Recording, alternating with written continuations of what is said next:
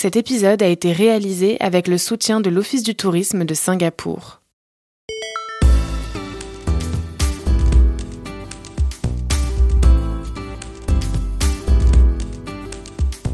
J'ai une bonne nouvelle à vous annoncer. Si vous êtes gourmand, Singapour est une ville qui enchantera vos papilles. Ce n'est pas étonnant finalement. Singapour est une ville carrefour où se mêlent les influences chinoises, malaises, indiennes, européennes. Et la cuisine singapourienne est à l'image de ce fascinant melting pot. Autrement dit, diversifiée, savoureuse, jamais monotone, fondée sur le partage et la convivialité. Et quand je suis arrivé à Singapour, je me suis aussi vite rendu compte que les Singapouriens entretiennent avec leur cuisine, au pluriel, une relation aussi passionnelle que les Français avec leur gastronomie. Pour mieux vous faire partager toutes ces saveurs, ces effluves, ces bons produits et ces bonnes adresses, je suis allé à la rencontre de Charlotte May. Charlotte, c'est une franco-singapourienne bien connue ici, passionnée par sa ville et la gastronomie. Elle est diététicienne de formation, elle partage ses conseils culinaires et ses coups de cœur à la télévision et sur les réseaux sociaux. On commence maintenant? Ok. Je sais qu'avec elle, on va se régaler. Je suis Jean-Bernard Carrier et vous écoutez Ailleurs, le podcast du Figaro Voyage. Charlotte, vous parlez français? Comment ça se fait? Mon père il est français, ma mère elle est singapourienne, donc euh, voilà, j'ai j'ai jamais euh, appris le français, juste euh, à la maison avec mon père, donc voilà. Vous avez voulu qu'on se donne rendez-vous au wet market de Geylang Serai. Alors moi je sais pas du tout ce que c'est qu'un wet market, ça veut dire marché mouillé. C'est pas très élégant. À Singapour, il y a plusieurs endroits où on peut faire ses courses. On peut aller au supermarché, comme vous le faites en France. Sinon, il y a un endroit qu'on appelle le wet market. En fait, c'est un peu similaire à ce que vous avez en France avec les marchés, mais à Singapour, il n'y a pas de producteurs. Beaucoup de choses sont importées. Peut-être que certains légumes poussent ici, mais c'est à peu près tout. Donc le wet market, comme son nom l'indique, c'est wet, c'est mouillé. Donc vous voyez, le sol scintille d'eau et vous pouvez sentir plein d'odeurs différentes qui viennent de plein de produits. On a de la viande crue ici, on a du poulet, on a du bœuf, du poisson. Ce qui est intéressant à propos de Geylang Serai, c'est qu'il n'y a aucune viande de porc. C'est parce qu'en fait, c'est un marché musulman. C'est très beau et euh, on entend plein de sons différents. Et on l'appelle wet parce que avec la viande crue, il faut que l'hygiène soit irréprochable. C'est pour ça qu'il faut beaucoup nettoyer. Donc euh, le sol est constamment mouillé. Il faut venir quand dans ce marché-là pour voir euh, toute l'activité à son sommet? Alors la plupart des wet markets à Singapour sont fermés le lundi, mais à part le lundi, tu peux y aller n'importe quel jour de la semaine. Mais il faut vraiment venir tôt le matin si tu veux profiter de toute cette énergie, c'est-à-dire de 6h à 7h30. But if you come eight, Si tu viens vers 8-9 heures, c'est bien aussi, mais tu n'auras pas forcément les meilleurs produits. Donc il faut vraiment être les premiers arrivés. Oui, donc là on s'avance, euh, on est en train de traverser ce marché euh, de Geylang Serai dans le quartier malais. Les odeurs sont assez fortes là quand même. Hein. Mais oui, ce côté-là du marché sent un peu fort. Là où on va aller maintenant, c'est un peu plus parfumé, parce qu'on va aller du côté des épices et des herbes séchées qu'on utilise très fréquemment pour cuisiner ici à Singapour.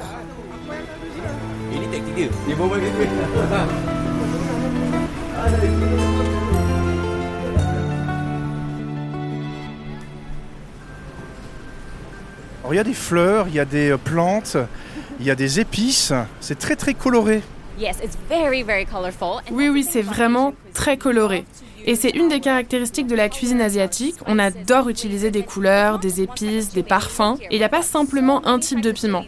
Regarde, il y en a plein. Des verts, des rouges, des grands, des petits. Et on a aussi des piments séchés. Dans toutes les cuisines ici à Singapour et pour la cuisine chinoise, la cuisine malaise, indienne, peranakan, on utilise ces piments de façon différente. Ça c'est le stand du poisson séché, c'est vraiment impressionnant. Alors là il y a une espèce de pâte, je sais pas du tout ce que c'est. C'est marrant que ça se trouve juste à côté du poisson parce que c'est du sucre de palme. Donc c'est un tout autre univers gustatif. Mais c'est le plus beau sucre de palme qu'on utilise dans la cuisine malaise, indonésienne et peranakan. C'est délicieux. Donc ça a l'air assez huileux, t'as raison. Mais quand tu le mets dans ta bouche, euh, c'est comme euh, c'est de la crème. Pour moi, c'est du caramel asiatique, c'est génial. On voit du curry là. Ici, on a, je sais pas, environ 20 sortes de curry différents. Il y en a un pour la viande, un pour le poisson. Donc pour chaque utilisation, tu dois utiliser le bon curry. Hi, auntie, we're just looking Coucou at your Auntie, spices. on regarde juste les épices que t'as là. Elles sont vraiment très belles. Ici, on a de la cannelle, des étoiles d'anis, des clous de girofle, de la cardamome. J'ai envie de ramener un petit souvenir culinaire à Paris, en France. Qu'est-ce que tu me conseilles? I have the perfect. J'ai le cadeau idéal pour toi. C'est de la poudre que tu peux utiliser pour tes currys. Est-ce qu'on peut t'acheter un peu de curry, s'il te plaît? Yeah, one dollar is fine. Voilà, donc il y a une dame qui est en train de remplir un petit sachet. It's okay, we don't need a bag, auntie. On n'a pas besoin de sac, merci. Je l'avais ramené avec moi à Paris. Je te dirai comment le résultat que ça donne. Yes. Thank you. You're welcome. Enjoy.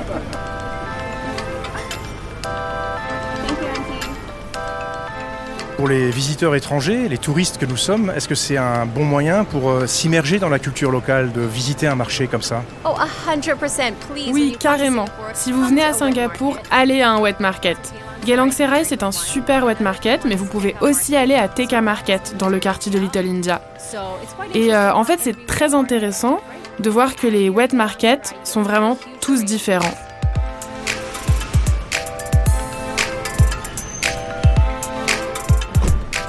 Après avoir découvert l'ambiance si particulière du wet market, on traverse la ville pour se rendre dans un autre lieu typique du Singapour culinaire, un hawker center. Hawker Center, c'est vraiment euh, l'endroit incontournable dans la culture euh, singapourienne et ça fait vraiment partie de ces lieux qu'il faut visiter, découvrir quand on aime la, la gastronomie locale. C'est bondé Ouais, c'est dingue. C'est ça en France, on connaît pas. Il est tout juste midi, c'est vraiment le, le- le coup de feu. Il y a un monde fou, il y a une cacophonie, c'est vraiment incroyable. Il y a plein de gens qui se baladent avec des plateaux. Ouais, ça fait un espèce de self-service, comme une cantine. Tous les employés de bureau qui se pressent, qui se massent ici pour euh, leur repas de midi, une ambiance extraordinaire. Bien, en fait, je vois pas du tout d'étrangers. On est vraiment avec les Singapouriens dans ces hawker centers. Ouais, en fait, si tu veux une vraie expérience locale, c'est ici que tu dois venir. Alors évidemment, tu as d'autres hawker centers où tu trouveras des touristes, donc par exemple le hawker center Newton ou encore le Lao Passat, mais si tu veux quelque chose de plus local, c'est ici. Je vois les gens en train de, de déguster euh, des bols de nouilles qui ont l'air super appétissants. Um, alors ma première question, c'est tu veux des nouilles ou du riz? Euh, plutôt des nouilles. Ok, des nouilles. Alors plutôt de la nourriture chinoise, je sais exactement où t'emmener. Moi, je prends ma lait et je te fais goûter. On se rapproche du, du stand. C'est bientôt notre tour. On a fait la queue 10 minutes. C'est très raisonnable vu le monde qu'il y avait. Et euh, il y a tous les plats qui sont en vitrine. Bah, Il y a juste à demander euh, ce qu'on veut. Il y a plein de bacs en inox avec euh, des plats en sauce. Il y a des légumes aussi. Je reconnais du soja, des œufs, des morceaux de poisson, morceaux de poulet. Je vais me laisser euh, guider par Charlotte. Sambal goreng. Uh, kacang. Sayur lodeh. Sayur hang. Tu commandes en quelle langue là, Charlotte Malais. C'est plus Tu facile. parles malais Ah non, juste, juste pour ça, juste pour le nasi padang. Ok, ok, sikit, sikit. 11 dollars singapouriens, ça fait 8 euros. Bah, effectivement, 4 euros l'assiette, c'est vraiment pas cher.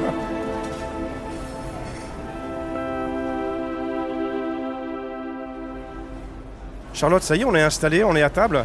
Franchement incroyable. Et ça a l'air vraiment très très appétissant. Là, il y a du riz. Ça, c'est quoi? Ça, c'est du tempeh. Donc, c'est euh, du soja fermenté avec du tofu. C'est un peu épicé. Et ça, c'est du chou dans une sauce de lait de coco. Et ça, c'est du rendang. Donc, c'est du bœuf dans une sauce avec plein de piments et du noix de coco.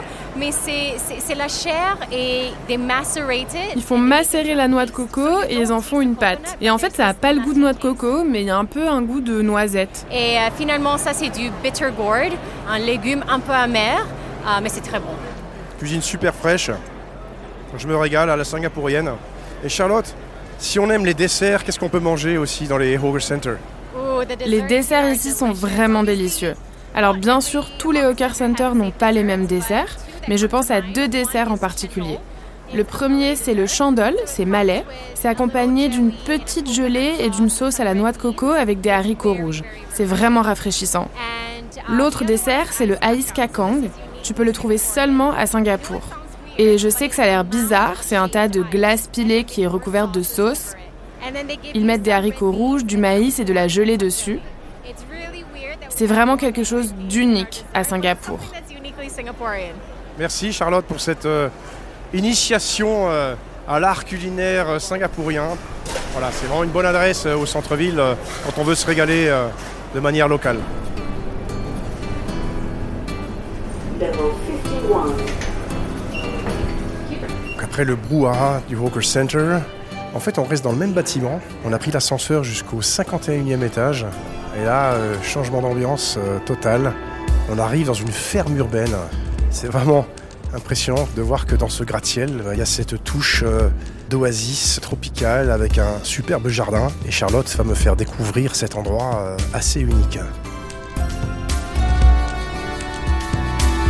Welcome to the world's Bienvenue highest dans la plus haute farm. ferme du monde. Je trouve ça vraiment impressionnant. Cet endroit est géré par un de nos experts agricoles et c'est vraiment très bien fait. Viens, je vais te guider. Tu vois, ici presque tout est comestible et les restaurants qu'on voit autour utilisent les produits issus de cette ferme et ça c'est vraiment top. Et ça, c'est une tendance qui se développe ici à Singapour, les fermes urbaines, ou c'est la seule? No, we actually Non, en fait on a plusieurs fermes de ce type mais celle-là c'est la plus haute. Certains amis de mon âge ont même essayé de lancer leur propre ferme. En fait c'est un peu la nouvelle activité tendance. Ce qui est incroyable dans cette ferme urbaine, au 51e étage de, de ce gratte-ciel, c'est que à la fois c'est un jardin potager qui est très très bien aménagé, c'est très paysager, et puis il y a ce côté un peu futuriste. On reste à Singapour parce que c'est entouré d'une espèce de maillage métallique. Euh, C'est très spectaculaire ce contraste entre les deux, Euh, le futur et puis le sol, l'ancrage, le verre et l'acier qui se mélangent avec une vue euh, panoramique euh, sur la ville. Yes, you're right. You know, Oui, t'as is raison. C'est unique à Singapour et je pense qu'on y arrive plutôt bien. Pourtant, c'est pas facile de mélanger ces deux univers.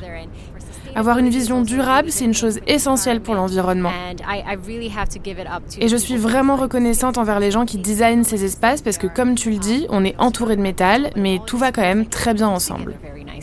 il y a un côté très paisible ici. Yes, I mean, we are Oui, en fait, on est en hauteur, donc il n'y a pas le bruit des voitures, c'est calme. Puis j'aime bien le fait que cet espace soit ouvert au public, donc vraiment j'encourage les gens à venir ici, il faut voir cette vue. Dis-moi un peu ce qu'on peut trouver dans ce jardin. Je vois plein de fleurs, de plantes. Je suis pas expert, donc je peux pas trop les identifier. So we've got some turmeric Donc là, on a du curcuma qu'on utilise beaucoup dans la cuisine malaise. Et cette plante là qui est juste devant nous, la tige est marron foncé et ses fleurs sont très très particulières, c'est de la roselle. Les gens l'utilisent pour faire du thé. Charlotte, on a même un Mediterranean Potager Garden, des herbes de Provence. Exactly, I know. This is very unique. to this Exactement. C'est vraiment propre à cette ferme. Quand les agriculteurs m'ont présenté leur espace, ils m'ont expliqué qu'ils avaient essayé de créer des espaces dédiés à chaque région du monde en fait. Et ça change régulièrement. Par exemple, la dernière fois que je suis venue ici, il y avait un jardin japonais et puis maintenant c'est un jardin méditerranéen. Et regarde ce romarin juste devant nous. Franchement, je n'avais jamais vu à Singapour avant. Juste ici, on a de la sauge aussi qui est très belle. Non mais imagine, tu manges dans le restaurant juste à côté en te disant que les produits viennent d'être cueillis ici. It's so nice. Imagine you're a chef. C'est vraiment sympa. Imagine, t'es un chef, tu viens ici, tu regardes les produits qu'il y a, et ensuite tu crées un menu à partir de ce que t'as trouvé. C'est vraiment un circuit de la ferme à l'assiette. L'idéal, c'est de venir au coucher du soleil, parce qu'on a une vue euh, mémorable sur toute la ville. Et là, je regarde, je suis en train de me pencher euh, vers l'avant pour voir. Il y a tout un quartier avec des petites maisons au pied de cet immeuble. Voilà, c'est toujours le Singapour des contrastes, tel que je l'aime bien.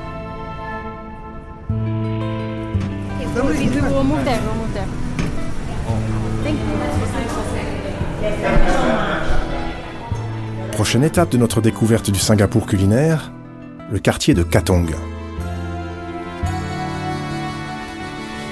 Charlotte m'emmène dans le quartier de Katong, un quartier un petit peu particulier. euh, Il y a des maisons euh, de type euh, terrace house, des maisons historiques. Et puis il y a plein de petites boutiques qui vendent euh, des petits trésors. This is what I love about the Katong C'est ce que j'adore dans le quartier de Katong. Ils ont conservé beaucoup de shop house et chacune d'entre elles est différente. C'est comme si t'entrais chez quelqu'un et que tu découvrais son univers. Tu peux trouver des magasins qui vendent des vêtements, des chaussures, mais aussi de la nourriture. Certains d'entre eux se sont même transformés en boulangerie ou en café. C'est une rue haute en couleurs qu'il faut absolument découvrir. Effectivement, on y vend des desserts dans cette boutique, des confiseries, plus exactement, de toutes les couleurs. Qui- Elle s'appelle comment d'ailleurs? Alors, elle s'appelle Kim Chu Kwei Chang. Kwei Chang, c'est le nom qu'on donne à ces boulettes qu'on aperçoit juste devant nous. Et Kim Chu correspond sûrement au nom d'une personne.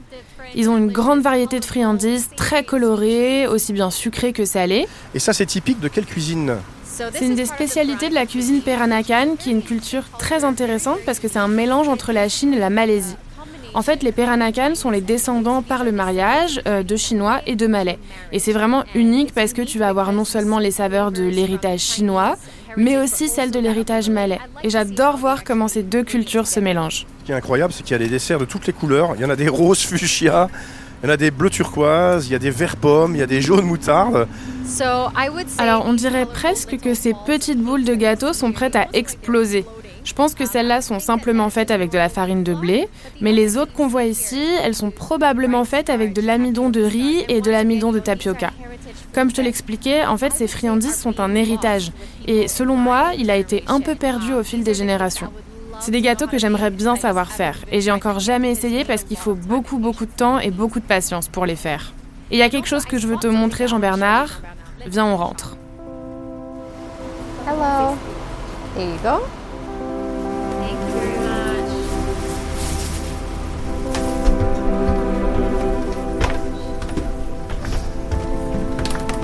On a pris l'escalier qui craquait sous, la, sous les pas avec une jolie décoration. On est dans une demeure historique et à l'étage, en fait, c'est un salon de thé. Ouais, c'est ça.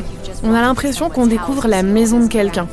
Mais regarde tous ces meubles, ils sont magnifiques. Tu peux même apercevoir un lit fabriqué de façon traditionnelle et ces belles pièces de porcelaine.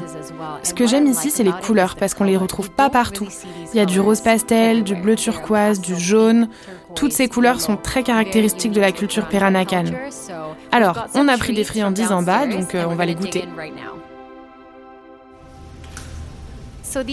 Ces petites boules qui sont recouvertes de noix de coco séchées, on les appelle ondé ondé. Pour les manger, faut pas les croquer. Tu poses simplement la friandise dans ta bouche et le sucre va jaillir d'un coup. C'est trop bon. Charlotte, je m'attendais pas du tout à trouver un lieu aussi mystérieux, aussi caché, aussi intimiste, ici à Singapour. Il y en a beaucoup des pépites comme ça? Malheureusement, non. C'est pour ça que c'est très important de venir dans ce genre d'endroit, de les encourager et de parler d'eux. J'aimerais beaucoup que ces recettes continuent à se transmettre.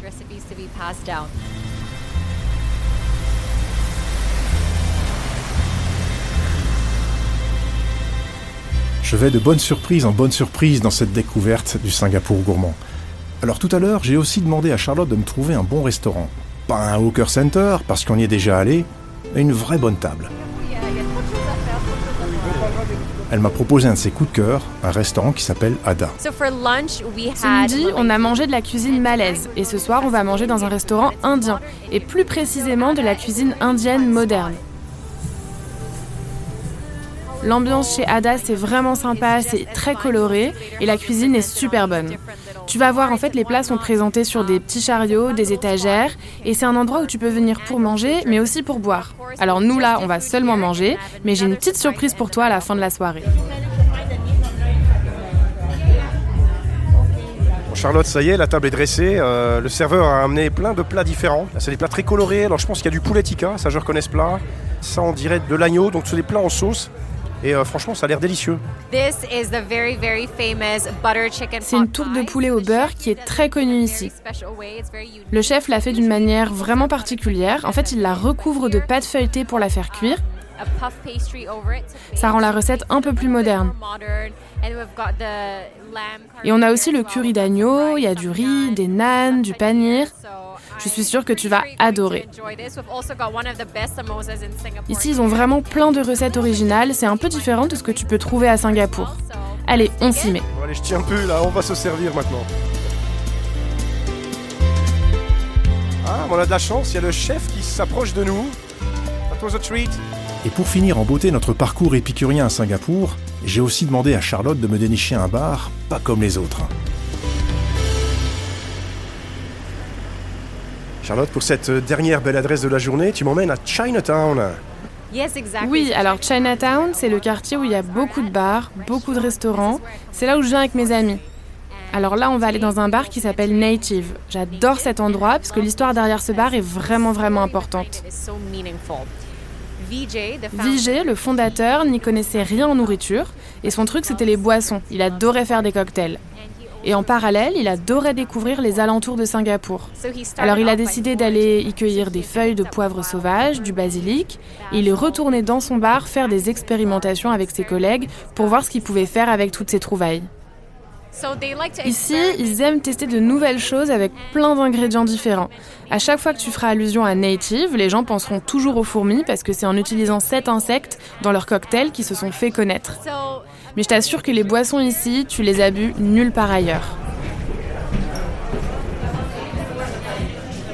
Le serveur vient nous apporter la carte des cocktails et là je vois le fameux cocktail signature qui s'appelle Hans. C'est un cocktail avec des fourmis. Alright, so we got an ants cocktail. So basically inside um, there's like different type of acid. Uh, one of them Alors ça c'est le cocktail Hans. À l'intérieur, il y a différents types d'acides. Il y a l'acide formique, donc qui vient des fourmis dont on extrait les saveurs. Il y a aussi du yaourt à la noix de coco, et ça c'est de l'acide lactique. Il y a du calamondin qui vient d'Asie du Sud-Est. C'est un agrume qu'on trouve assez rarement. Il y a aussi du gin à la citronnelle qui est fait maison. Et tout ce mélange donne une boisson onctueuse et fraîchement citronnée.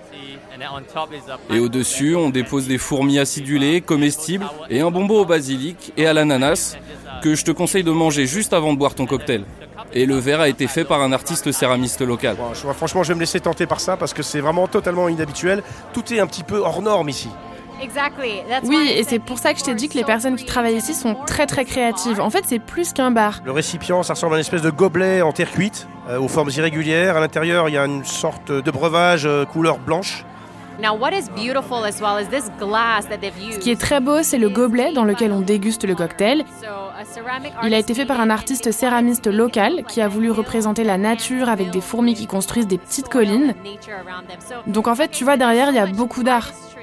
Alors j'espère vraiment que tu vas aimer. Je vais euh, goûter ces, euh, ces fourmis noires. C'est une espèce de, de gelée. Pas mal du tout. Mmh. Très très bon le, le cocktail euh, Hans. Donc ce cocktail expérimental, je le valide tout simplement.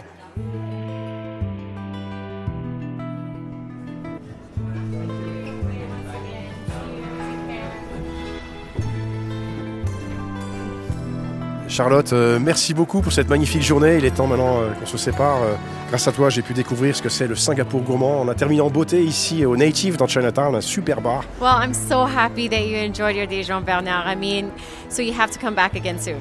Merci, merci Charlotte et bonne continuation à toi.